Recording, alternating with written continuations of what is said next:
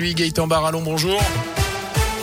Bonjour Jérôme, bonjour à tous. Et à la une, une femme de 68 ans gravement brûlée cette nuit à Saint-Chamond. Un incendie s'est déclaré il y a un peu plus de deux heures maintenant dans un appartement, boulevard François Delay. Le feu est parti au troisième des 15 étages de cet immeuble. Son occupante a donc été grièvement touchée, transportée à l'hôpital nord de saint et Quatre autres personnes ont été prises en charge, légèrement intoxiquées par les fumées. Les occupants de l'immeuble avaient évacué le, le bâtiment avant l'arrivée des secours. À retenir également ce drame de la route en Isère, c'est à la frontière avec la Loire sur la commune de Clonat-sur-Varèze, près de Chavanais.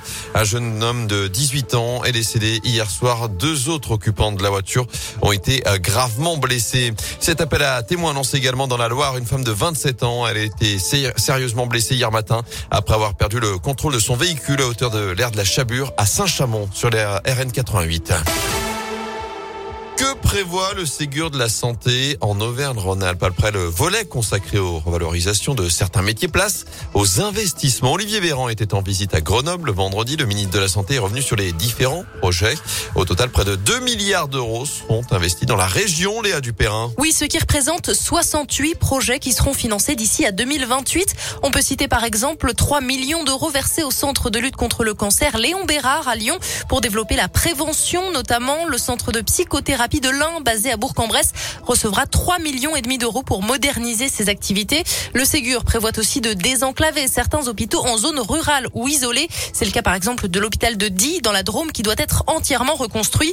Une large part des investissements consistera aussi à éponger une partie de la dette des grands centres hospitaliers de la région. C'est le cas des hospices civils de Lyon, mais aussi du CHU de Saint-Etienne, de Valence et de Grenoble notamment.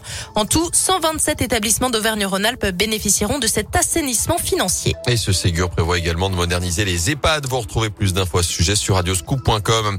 Il n'y a plus d'exception. Le retour du masque pour tous aujourd'hui à l'école primaire. Il est de nouveau obligatoire dans tous les départements à partir de ce matin pour enrayer la hausse des contaminations. C'est le cas notamment dans la Loire. Il faut tout faire pour éviter un nouveau confinement. C'est ce qu'a dit ce week-end le ministre de l'économie Bruno Le Maire. Du tennis, Hugo Grenier sera donc le premier. Le Montbrisonneur remporté hier la première édition de l'Open International de Rouen. Oscar avait victoire en deux petits sets face au japonais Moria. Hugo Grenier, 25 ans, qui décroche d'ailleurs son tout premier titre dans la catégorie Challenger. En foot, Andrézieux, Grenoble, ce sera l'affiche dans deux semaines désormais du huitième tour de la Coupe de France après les éliminations ce week-end de Blavosi, Dupuis ou encore des Stéphanois de Coach sortis hier 3 buts à 0 par au Lyonnais. Et puis l'Espagne qualifiée pour la prochaine Coupe du Monde après sa victoire face à la Suède. Hier soir, le Portugal devra passer par les barrages après la défaite face à la Serbie à la toute dernière minute. Hier soir, les Bleus, eux, se sont qualifiés samedi après ce carton 8-0 face au Kazakhstan, le quadruplé historique de Kylian Mbappé, l'équipe de France qui défiera la Finlande demain à Helsinki dans un match sans enjeu pour les Bleus. Et à la limite, tant mieux, on voulait pas de ce dernier match coup près.